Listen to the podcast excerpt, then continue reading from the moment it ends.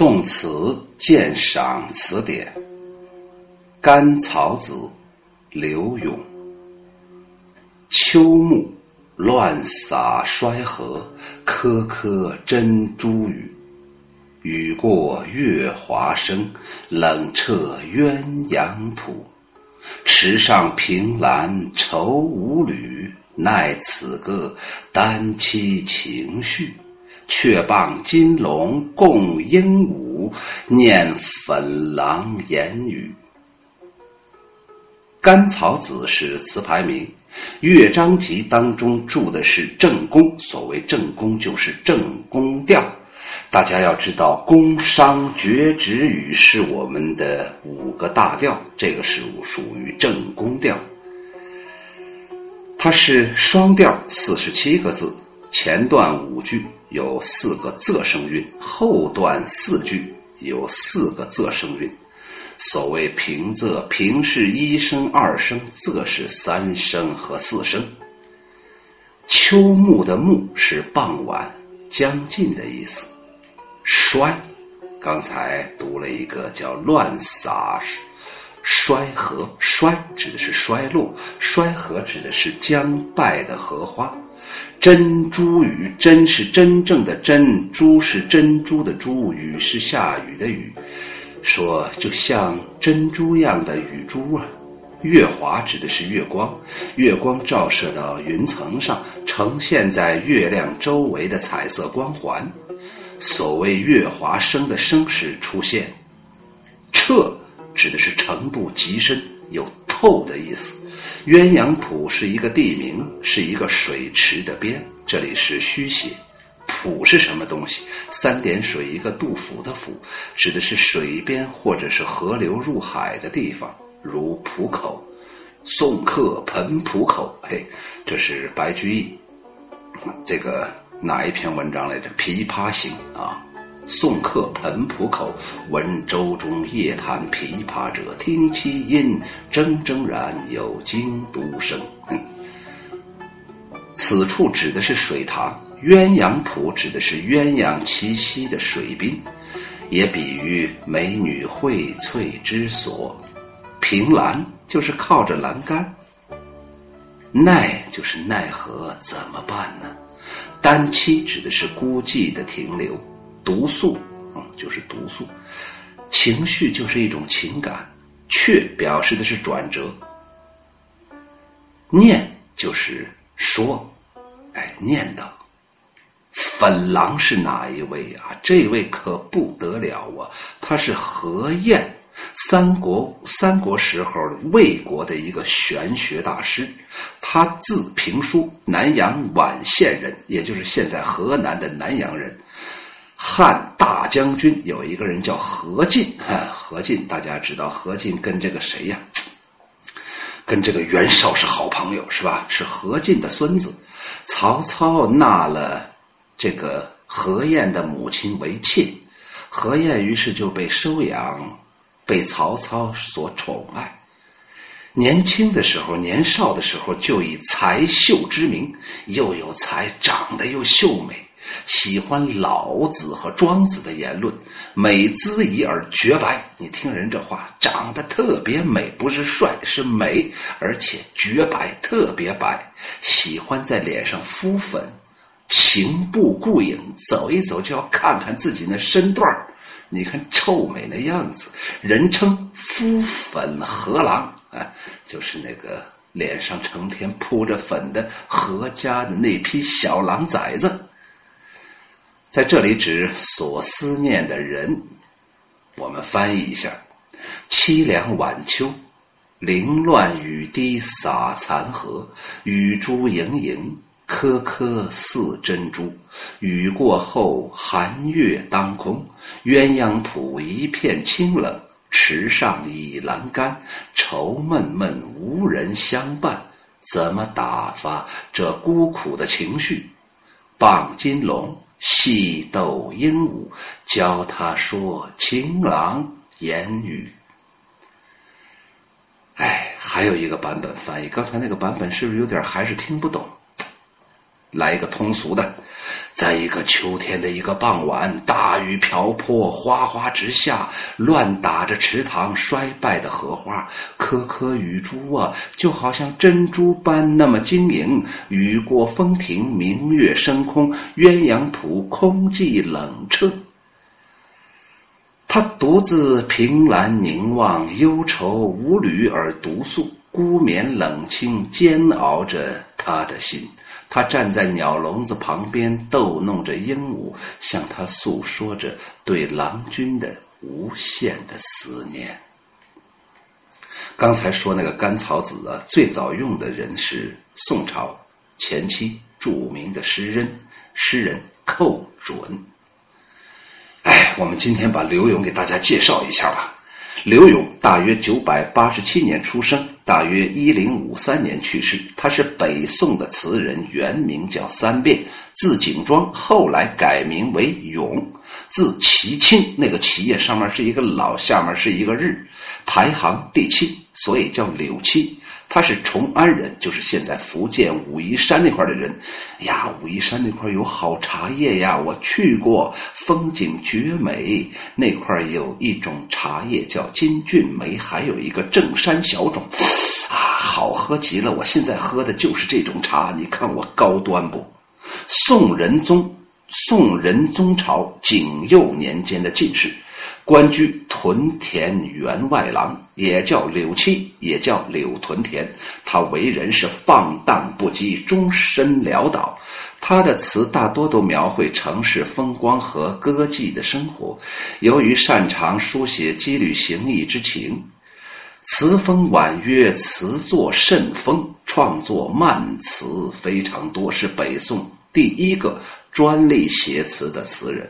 也就是他就靠这个活着，不像其他人上班呢、当官呢、经商呢、随便溜达呢。写诗写词是人家的副业，他不行啊，不写就没钱呢。发展了他铺叙的手法，在词坛的历史上产生了较大的影响，词作流传极广。有那么一句话，大家都懂的：凡有井水引处，皆能歌柳词。生平也有诗作，可惜传世不多。有一个集子叫《乐章集》。这首《甘草子》是一篇绝妙的归情词，属于小令词。上一片写女主人公池上凭栏的孤寂情景，就是在水池上面有个亭子，在那个亭子上凭着那个栏杆，靠着那个栏杆，那样一种孤独寂寞的场景。秋天本来就容易触动寂寥的心情，更何况是秋暮，也就是晚秋。晚秋的场景是乱洒衰荷呀，颗颗珍珠雨，比喻的非常贴切。这个“乱”字下的极妙，它既写出雨洒衰荷、利乱惊心的声响，又画出了。跳珠乱溅的景色，那个那水珠子噼里啪啦直掉啊，这是秋天的场景。秋天那个雨比较劲儿大呀，不像春天，好像一个人刚出生的时候软绵绵的。秋天那个风啊，那个雨啊，都很吉利呀，都很急切呀。于是他间接的还显示了凭栏凝住、寂寥无聊的那种女主人公的形象。紧接着以顶真格写出“雨过月华生，冷彻鸳鸯谱”这两句，词意相连，环境发生转移，可见女主人公池上栏边一时未去，就是过了很长时间呢，这个女主人公还是靠在那栏杆上。从雨打衰荷，直到雨霁月升。什么叫做雨季呀？季上面一个雨字头，下面一个整齐的齐。这个字念季。季的意思是雨过天晴或者雪过天晴。雨季月升，雨停了以后，月亮升起来了。雨来的时候，池上已经没有鸳鸯，所以叫冷彻鸳鸯浦。有冷漠空寂的感觉，不仅是雨后天气转冷而已，对女主人公那种心里的愁苦和清冷，也是一种暗示。下一片他说：“池上凭栏愁无侣”，用这一句来收束了上面的意思，用这一句把上一句打了一个结，点明了愁苦的原因。原因很简单，孤独一个人。当时我没在，我要在就好了。奈此个单妻情绪，则推进一层，写孤眠之苦。场景也由池上转入屋内。此词妙就妙在结尾两句别开生面，写出了新意。他说：“却傍金龙共鹦鹉，念粉郎言语。”荷塘月下，轩窗之内，一个不眠的女子独自调弄鹦鹉，自是一幅绝妙的仕女图啊。而画图难。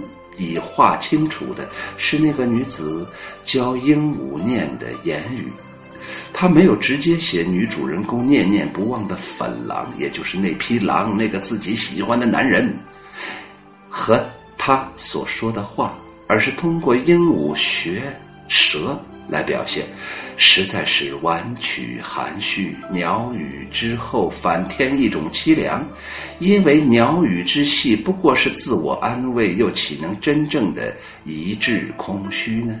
又怎么能真的把他的这种，唉，烦闷的心情排遣到这里呢？让自己心里能够虚空一下，不装什么事儿呢？这都是假的。这实际上说的是啥意思呀？就那会儿有个鹦鹉跟鹦鹉说：“哎，你给我说一下我那个喜欢的男人的名字，你就跟我说，用他的声音模仿说‘我爱某某某’。”说完之后，这个女人不就很高兴吗？每天鹦鹉一见这个女人，就模仿那个男人的声音说：“我喜欢你。”他不就满足了吗？《金粟词话》这本书当中说：“柳其清却傍金楼教鹦鹉念粉郎言语，花间之例句也。”就是说，柳永的这首词，这个末尾这句类似于花间词派那种词，语词艳丽，异彩纷呈。他用了珍珠、月华、鸳鸯、金龙、鹦鹉，都具有词彩的一些词语。然而不同的是，环境的华美不能遮盖人物心理的空虚，这样写恰好起到了反衬的作用。既然说到了花间词，给大家介绍一下花间词。你听这名字，就是花花草草之间，花间词。是后蜀赵重作收录的一个集子，里面有温庭筠、欧阳炯、韦庄等十八位词人的作品，总共有五百首编成的第一部文人的词的总集，就叫花间词，所以又称西蜀词派为花间派。这十八位词人的作品也被人们称为花间词。刘勇的这首词，我觉得写的是特别好。我觉得比他以前所写的所有的词都好，就是他最后一句，把那个女主人公真的写活了，把那个女主人公那种孤独、寂寞、难耐、痛苦、彷徨，哎呀，写的简直太好了。那种女人内心的含蓄，而且我还喜欢这种女人。他没有声嘶力竭的大哭大闹，他就是静静的跟鹦鹉在那儿聊天幸好他有个鹦鹉，如果养上一条狼狗，哼，就达不到这种效果了。甘草子，刘永。秋暮乱洒衰荷，颗颗珍珠雨。雨过月华生，冷彻鸳鸯谱。池上凭栏愁无侣，奈此个单栖情绪。却傍金龙共鹦鹉，念粉郎言语。